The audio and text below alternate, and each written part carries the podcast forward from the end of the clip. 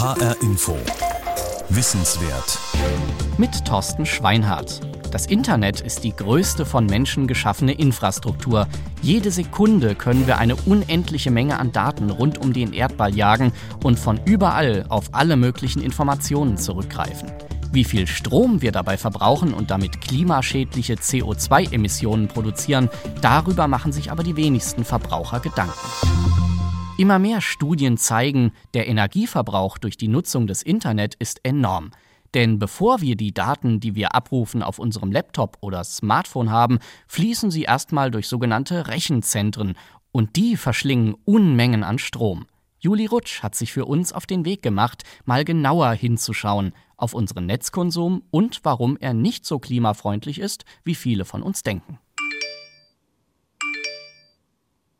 Ich lieg noch im Bett, hab gerade mal die Schlafmaske hochgezogen und mein Handy vom Flugmodus befreit. Schon läuft mein Internet auf Hochtouren.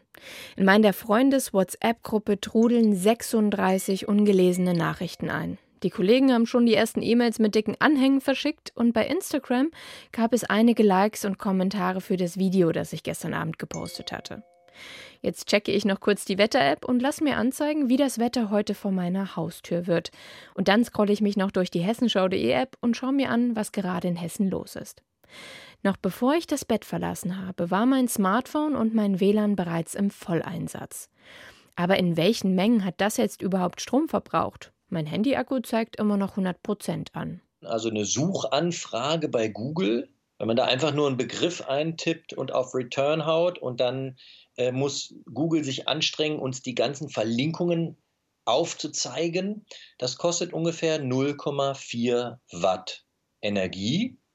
Das klingt erstmal wenig, aber es ist ein Zehntel von einer Stunde Energiesparen anlaufen lassen. Also zehn Suchanfragen bei Google, so viel wie eine Stunde eine Glühbirne laufen lassen, eine LED-Lampe.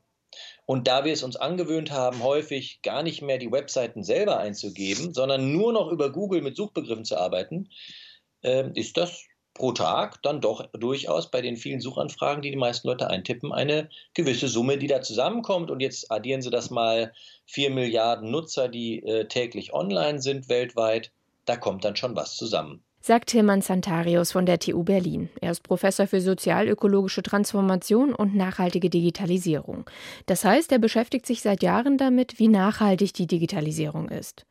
Wirklich Gedanken hatte ich mir bisher darüber noch nicht gemacht. Denn alles, was wir online tun, wirkt ja erstmal immaterieller, also sauberer und dadurch auch klimafreundlicher als die Nutzung physischer Produkte. Aber der virtuelle Schein trügt. Das Öko-Institut in Freiburg hat herausgefunden, dass wir in Deutschland etwa 24 Millionen Tonnen CO2 im Jahr verursachen. Allein durch das Surfen im Netz und die Geräte, mit denen wir das tun. Als Vergleich, das entspricht dem gesamten CO2-Verbrauch von Kroatien. Den meisten Strom verschlingt dabei übrigens das Streamen von Videos, also von Filmen und Serien, sagt Tilman Santarius. Das liegt daran, dass die Filme sehr datenintensiv sind. Etwa 60 bis 70 Prozent aller weltweiten Daten, die da durch die Cloud, durch die Netze gejagt werden, entfallen auf den Konsum von Filmen. Und insofern ist auch ein großer Teil des Stromverbrauchs des Internets dem Schauen von Filmen zuzurechnen. Und Filme werden dann häufig hochauflösender, dann sind noch mehr Daten dabei, äh, die konsumiert werden, oder unsere Bildschirme werden größer, äh, dann fällt da auch noch mehr Strom an beim Filme schauen. Schauen wir uns den weltweiten Stromverbrauch an, dann entfallen auf das Internet und auf alle vernetzten Geräte 8 Prozent. Das klingt wenig, ist es aber nicht, sagt Santarius. Denn das wiederum bedeutet CO2-Emissionen. Vergleicht man weltweit, was wie viel CO2 produziert, dann liegt das Internet mittlerweile bei rund 4 Prozent. Vor zwei Jahren war es noch knapp die Hälfte, Tendenz steigend. Doch wie kommen dieser Energieverbrauch und die CO2-Produktion in der IT überhaupt zustande? Dieser Stromverbrauch, der entsteht eben dadurch auch, jetzt um ein anderes Beispiel zu bringen, bei Google Maps.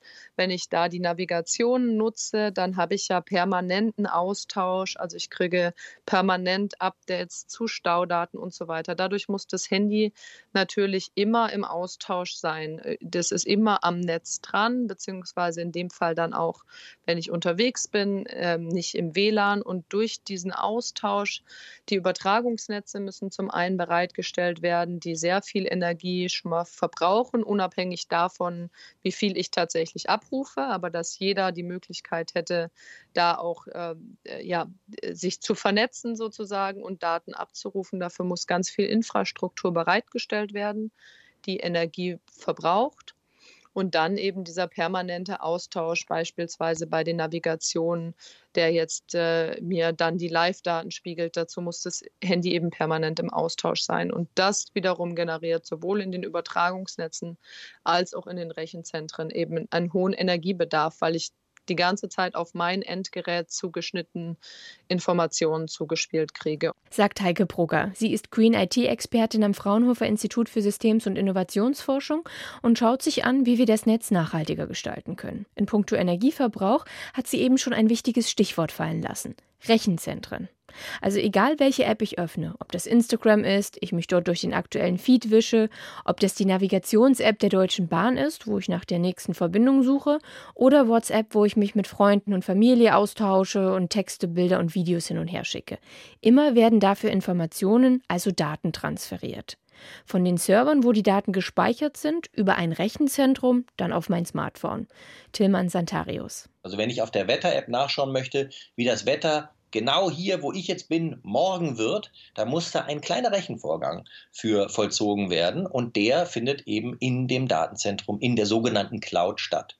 Und das nehmen wir natürlich nicht wahr. Das geht ja auch blitzschnell, ähm, so dass es nochmal wieder auch so immateriell, so virtuell wirkt. Ähm, aber es ist eben eine in der Menge der vielen, vielen App-Nutzungen und Suchanfragen äh, eine doch erstaunliche Größe, die sich da an Stromverbrauch zusammenbraut. Studien sprechen davon, dass diese Infrastruktur im Netz etwa 55 Terawattstunden verschlingt. Dafür benötigen wir etwa zehn mittlere Kraftwerke. Aber wie müssen wir uns ein solches Rechenzentrum vorstellen, das ununterbrochen Informationen von Google, Facebook, Amazon und Co für uns auf das Smartphone, den Rechner oder auch den Smart TV leitet? Das möchte ich genauer wissen und mache mich dafür auf in den Frankfurter Osten auf die Hanauer Landstraße. Dort, kurz vor Offenbach, steht das Rechenzentrum Interaction, das in diesem Jahr 25-jähriges Jubiläum feiert. Es gehört zum größten Internetknoten der Welt, DKIX. Insgesamt 22 weitere Rechenzentren betreiben die rund um den Globus, zum Beispiel in den USA, in Spanien, Russland, Indien oder Dubai. Vor der Tür treffe ich Thomas King. Er ist hier CTO, also Chief Technology Officer, was so viel bedeutet wie technischer Direktor. Er führt mich über den Campus vorbei an den rechten Gebäuden. Insgesamt 15 Stück stehen davon auf diesem Gelände. Das sind meist umgebaute Bürogebäude oder alte Lagerhallen, die jetzt gefüllt sind mit Schränken voller Server, die uns mit Google, Instagram, Twitter, Amazon oder anderen verbinden. Jedes einzelne dieser Gebäude kann eine Leistung von 10 Megawatt abgeben, erklärt mir Thomas King. Aber was heißt das jetzt genau? Also so grob übersetzt bedeutet es, dass ähm, da wird so viel Energie gezogen wie für eine, ja, wie für eine mittelgroße Stadt. Also im Jahresverbrauch, was eine Stadt an Strom verbraucht, ja, weil jeder Bewohner braucht ja Strom, wenn er irgendwie Licht anmacht und Computer benutzt. Ähm, und so ist es hier auch. Das äh, ist etwa vergleichbar mit einer mittelgroßen Stadt. Das heißt, der Strom, der hier verbraucht wird, könnte den gesamten Frankfurter Flughafen im Normalbetrieb mit Energie versorgen. Doch was verschlingt in einem Rechenzentrum derart viel Strom? Äh, der größte Energiefaktor ist zum einen die Geräte, die da drin sind, zu betreiben. Und äh, diese Geräte, man kennt das ja auch von zu Hause mit dem äh, Laptop vielleicht, äh, der wird dann warm, wenn er ordentlich was leisten muss. Und so ist es hier auch. Die Geräte müssen also auch gekühlt werden. Äh, die Temperatur wird hier immer konstant gehalten, um 21, 22 Grad herum, auch die, äh, die Luftfeuchtigkeit. Das heißt, ähm, entsprechend wird die Luft runtergekühlt, äh, besonders an warmen Tagen. Und das braucht natürlich auch nochmal viel Energie. Also etwa 50 Prozent. 50 Prozent. Das bedeutet, die Hälfte der Energie, die hier verbraucht wird, wird allein dafür verwendet, um die Geräte zu kühlen, damit die Server nicht überhitzen. Schauen wir uns das mal aus der Nähe an. Dafür müssen wir jetzt erst einmal die Schleuse passieren. Hier gilt höchste Sicherheitsstufe. Man muss sich das so vorstellen wie bei einem Bodyscan am Flughafen. Vorder- und Rückseite sind hier aber durch elektronische Glastüren verschlossen. Jede Person geht einzeln hindurch und dann werden die Fingerabdrücke gescannt und das Gewicht gemessen, damit niemand beim Herausgehen schwerer ist, weil er etwas mitgehen lässt. Passt alles? Dann springt die zweite Glastür auf der anderen Seite auf und man kann durchlaufen. Dann steht man in einem langen Flur vor dem Herzstück des Rechenzentrums, dem Datacenter, wo die vielen Server stehen. Obwohl Server gar nicht die korrekte Bezeichnung ist, wie mir Thomas King erklärt. Bei uns sind es sogar Router, ja, also keine Server im, äh, im eigentlichen Sinne. Server sind ja eigentlich Computer, die irgendwas bearbeiten, läuft irgendein Programm drauf. Bei uns sind es Router, die die Datenpakete von A nach B transportieren. Weil wenn Sie eine Anfrage zum Beispiel von Ihrem Handy ausschicken an Google, dann muss die, ähm, diese Anfrage ja zu den Google-Servern kommen, die dann äh, diese bearbeiten können. Und äh, wenn Sie bei T-Mobile sind, gehen die Daten durchs T-Mobile-Netz zum Beispiel dann an DKIX, um dann dort an Google übergeben zu werden. Und die Rückantwort geht dann genau den gleichen Weg, nur rückwärts, nämlich von Google über uns zu T-Mobile zu Ihnen aufs Handy. Letztendlich können wir uns das vorstellen wie bei einem Einkauf, sagen wir zum Beispiel in einem Möbelgeschäft. Wir suchen uns dort ein neues Produkt raus, etwa eine neue Küche. Das ist letztendlich nichts anderes wie eine Suchanfrage bei Google. Die Küche wird von einem Anbieter zusammengestellt, wie etwa Google, Facebook oder Wikipedia nichts anderes tun, als Informationen für uns zusammenzustellen, also kleine Datenpakete wie mehrere Küchenschränke. Um an diese Informationen bzw. unsere fertigen Küchenteile zu kommen, müssen die einzelnen Komponenten geliefert werden, denn die sind aufbewahrt in Lagerhallen, also sozusagen den Rechenzentren. Das sind nichts anderes als Lagerhallen für Daten. Und am Ende liefert uns ein virtueller LKW, also unser Mobilfunknetz von T-Mobile, Vodafone oder O2, die Küchenteile nach Hause auf unser Smartphone. Betreten wir das Datacenter. Hier stehen wir in einer dunklen Lagerhalle und hören die Rechner und Kühlsysteme rauschen. Unzählige Reihen zusammengesetzt aus schwarzen Schränken, sogenannte Verteilerschränke oder in der Fachsprache Racks. In denen stehen die Router. Es wirkt wie ein Raum voller Kleiderspinde wie im Schwimmbad, nur dass in den Spinden eben die Router stehen, aus denen dicke Kabelzöpfe herausschauen. Steht man davor, spürt man die heiße Luft, die dort herausströmt, durch die ganze Power, die jeder Rechner ununterbrochen leistet. Ähm, und hier sehen Sie auch, wir haben das ähm, eingehaust, wie wir das nennen. Also wir haben das abgeteilt, Warm- und Kaltluft, weil die Warmluft wird rausgeblasen aus den Geräten und die Kaltluft kommt dann in der Mitte zwischen den äh, Serverschränken hoch und wird dann von den Geräten angesaugt und erwärmt und hinten wieder abgeblasen. Dass wir die dann auch direkt absaugen mit Absaugeeinrichtungen an der Decke, damit die dann nach außen geführt werden kann. Die Rechner arbeiten rund um die Uhr, aber es gibt wie auf der Straße auch beim Datenverkehr sogenannte Rush Hours. Die erste beginnt nachts um 3 Uhr und wächst dann an bis 9 Uhr morgens. Die nächste gibt es dann zwischen 17 und 22 Uhr. Das heißt, wenn die Leute zu Hause auf dem Sofa sitzen und Videostreams angucken, Netflix, Amazon Prime oder was auch immer, ja, oder eine Mediathek vom Hessischen Rundfunk zum Beispiel, dann äh, treibt es den Traffic. Und das sehen wir halt. Tagsüber arbeiten sie eher ähm, im Büro äh, mit E-Mail oder jetzt auch zunehmend natürlich Videoconferencing. Aber ähm, ja, das, der, der Videokonsum, der treibt den Traffic. Durch den Corona-Lockdown von März bis Mai ist der Umsatz hier beim größten Internetknoten der Welt, DKIX, auf Rekordhöhe gestiegen. Wir schieben mittlerweile auch einfach 9,1 Terabit äh, pro Sekunde zu Peakzeiten. Ähm, um das mal ins Verhältnis zu setzen, das sind etwa zweieinhalb Millionen HD-Videostreams, wie Sie die von YouTube oder von Netflix kennen. Also da, ähm, die gleichzeitig gestreamt werden, da kommen schon riesige Datenmengen zusammen. Dabei ist Interaction letztendlich nur eines von vielen Rechenzentren in Deutschland. Zwar gehören nicht alle zum gleichen Anbieter, aber sie funktionieren nach dem gleichen Konzept.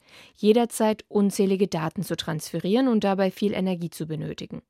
Heike Brugger vom Fraunhofer Institut sieht hier Handlungsbedarf. Das sind Riesenenergiemengen, die da verbraucht werden und äh, da auch von diesen Anteilen runterzukommen, das ist ein ganz essentieller Teil den wir brauchen in den Rechenzentren. Also man kann sich das vorstellen wie früher bei so Glühbirnen, die ein bisschen Licht produziert haben, aber sehr, sehr heiß wurden. Und wenn man da mit neuen Technologien drankommt und sozusagen diese Abwärme reduziert, also zum einen reduziert sich schon der Anteil an Energie, der reingesteckt werden muss unter Umständen und eben nicht zusätzlich noch denselben Energieverbrauch oder einen ähnlichen Energieverbrauch, um dann wieder runterzukühlen. Da sind die größten Effizienzpotenziale zu erwarten, auf jeden Fall in den nächsten Jahren. Aber nachhaltige Lösungen müssen von den Betreibern von Rechenzentren auch genutzt werden. Deshalb fordert Tillmann Santarius von der TU Berlin politische Regulierungen. Also hier wären zum Beispiel eine Vorschrift, dass Rechenzentren immer optimal ausgelastet sind und nicht so eine hohe Leerlaufkapazität haben, dass sie am möglichst nur mit 100 Prozent erneuerbaren Energien laufen. Ich finde zumindest neue Rechenzentren, die jetzt gebaut werden, die sollten die Vorschrift haben, dass sie nur ans Netz gehen dürfen, wenn sie 100 Prozent erneuerbare beziehen. Das Helmholtz-Zentrum für Schwerionenforschung im südhessischen Darmstadt geht sogar noch einen Schritt weiter. Sie haben ein Rechenzentrum entwickelt, das energieeffizient läuft. Das Green IT Cube.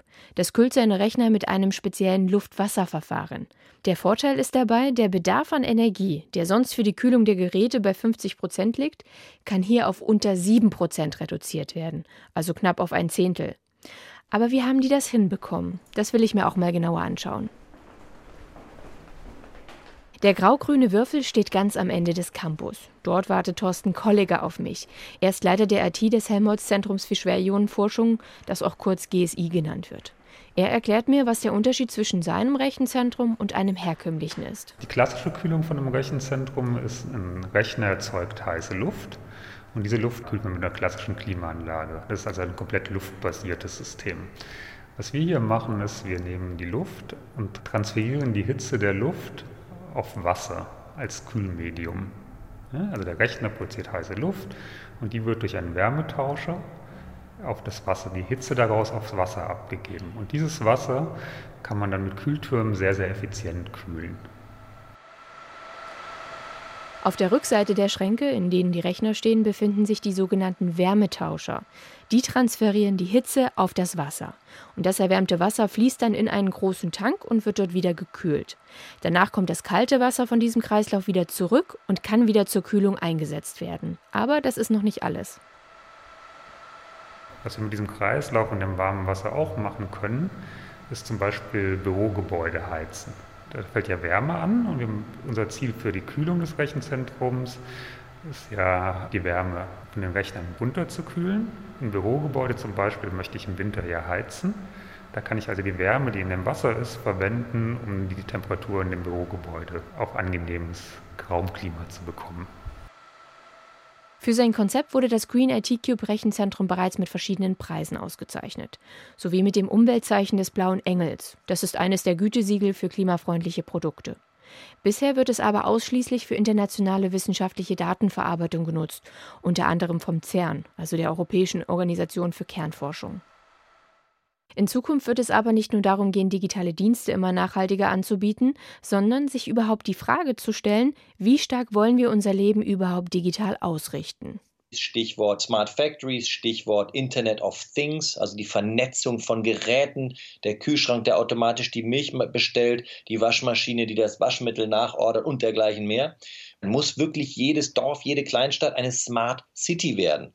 Werden wirklich alle Factories sinnvollerweise nur noch mit Robotern bevölkert oder wollen wir da doch, dass da auch noch ein paar Menschen drin arbeiten? Also viele Fragen, wo wir als Gesellschaft und teils auch als Individuen auch Digitalisierung selber steuern können. Das Ganze fällt ja nicht vom Himmel, sondern wir müssen es anwenden wollen. Und insofern können wir da auch, denke ich, ein bisschen äh, mitentscheiden, wie daten- und äh, digitalisierungsintensiv wird diese Zukunft denn werden. Sagt Tilman Santarius von der TU Berlin als Experte für Nachhaltigkeit.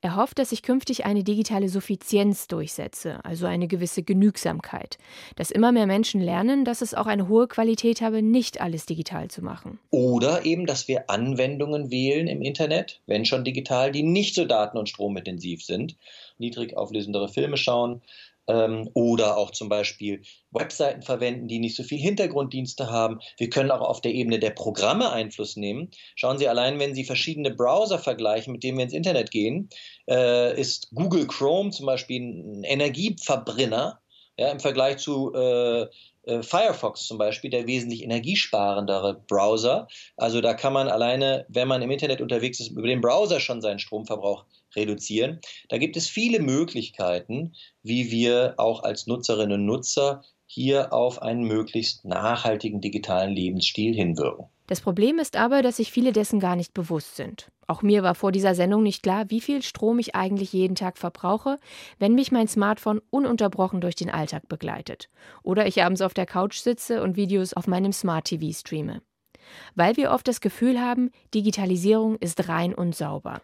Was sich virtuell abspielt, braucht keine materiellen Komponenten und ist somit automatisch klimafreundlicher als jeder Drucker, jedes Faxgerät im Büro oder auch jedes ausgedruckte Buch im Regal. Dabei hat natürlich gerade diese virtuelle digitale Welt eine unglaublich materielle Basis. Durch die ganzen Datenzentren, die Endgeräte, die Kabel, die Untersee. Äh, äh, die Transferstationen, die Router im Keller und so. Ne? Das hat ja eine sehr starke materielle Basis, aber wir nehmen es nicht wahr. Es kommt so immateriell rüber. Hinzu kommt, dass wir unser Smartphone vielleicht einmal am Tag laden. Auf der Stromrechnung können wir das also kaum spüren.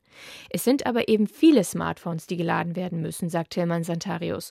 Und es verbrauche eben nicht nur Strom, wenn wir den Akku in Anspruch nehmen, sondern auch in den Datenzentren im Hintergrund, die uns die Daten bereitstellen. Als Faustregel kann man festhalten, bei einer App, die ich nutze, ungefähr ein Drittel Stromverbrauch auf dem Endgerät, zwei Drittel des Stromverbrauchs in der Cloud. Das nehme ich gar nicht wahr, denn den Stromverbrauch vom Rechenzentren, den zahlt ja kein Nutzer, keine Nutzerin direkt. Den zahlen wir höchstens indirekt mit unseren, indem wir unsere Daten veräußern.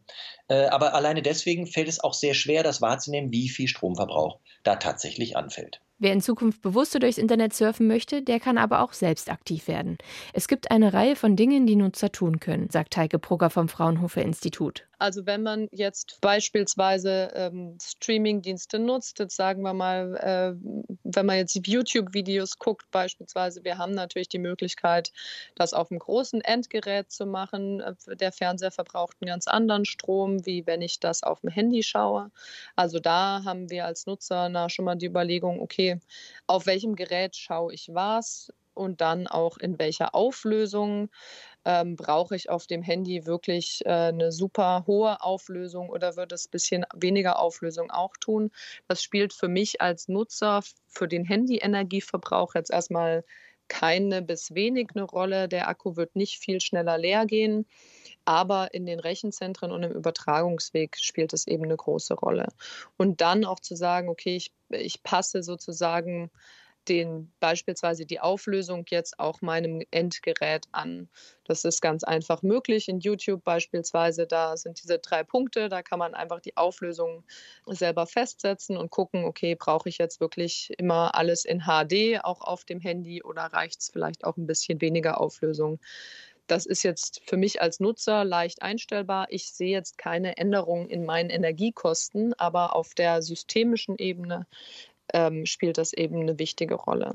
Einer der wichtigsten Tipps ist es, sich für das richtige Netz zu entscheiden, sagt Heike Brugger vom Fraunhofer Institut. Also wenn ich zu Hause beispielsweise im WLAN bin oder noch besser das Kabel in den Laptop stecke, das sind schon ungemein niedrigere Verbräuche, wie wenn ich mit mobilen Daten unterwegs bin. Das ist sehr, sehr wichtig zu wissen. Das war mir, bevor ich mich damit angefangen habe zu beschäftigen, so auch nicht klar. Also wenn ich mich drei Meter vom Haus wegbewege und dann in den mobilen Daten drin bin, habe ich einen vierfach höheren Energieverbrauch etwa, wie wenn ich im WLAN bin. Was kann der Nutzer, die Nutzerin konkret machen? Beispielsweise, wenn ich gerne beim Joggen den Podcast höre, wirklich das vorher runterzuladen, solange ich im WLAN bin. Dann habe ich den Energieverbrauch bis zu 75 Prozent, also auf ein Viertel gesenkt. Wenn ich dann draußen in den mobilen Daten bin, dann muss umfassend äh, gestrahlt werden und eben nicht so zielgerichtet, wie wenn ich ein Kabel oder ein WLAN habe. Der Tipp ist also, viel im WLAN herunterzuladen, bevor man das Haus verlässt. Auch bei Google Maps und Co. lassen sich so Offline-Karten nutzen, wenn man nicht gerade auf die Staumeldung angewiesen ist, sondern zum Beispiel wandern geht. Und wer sowieso den Laptop zu Hause auf dem Schreibtisch stehen hat, kann entspannt das Netzwerkkabel verwenden. Auch das minimiert den Stromverbrauch. Der Stromverbrauch durch das Internet ist durch die schneller wachsende Technik in den letzten Jahren gestiegen. Mittlerweile gibt es nachhaltigere Lösungen, aber sie müssen sich erst noch weiter durchsetzen. Am Ende haben es auch wir Verbraucher in der Hand. Wir gestalten die Zukunft und wie digital sie werden soll. Und mit einigen wenigen Tricks, die wir anwenden, können am Ende große Mengen Strom gespart werden, einfach der Umwelt zuliebe. Ich werde mein Handy jetzt wieder in den Flugmodus schalten und die Schlafmaske aufsetzen. Heute Nacht sollen das Smartphone und unsere Umwelt mal wieder einige Stunden zum Durchatmen haben. Klimakiller Internet. Wie viel CO2 produziert unser Netzverhalten? Sie hörten eine Wissenswertsendung von Juli Rutsch. Diese Sendung können Sie auch als Podcast hören unter hrinforadio.de und auch in der ARD Audiothek App. Für Schulen steht diese Sendung außerdem kostenfrei als Unterrichtsmaterial zur Verfügung. Mein Name ist Thorsten Schweinhardt.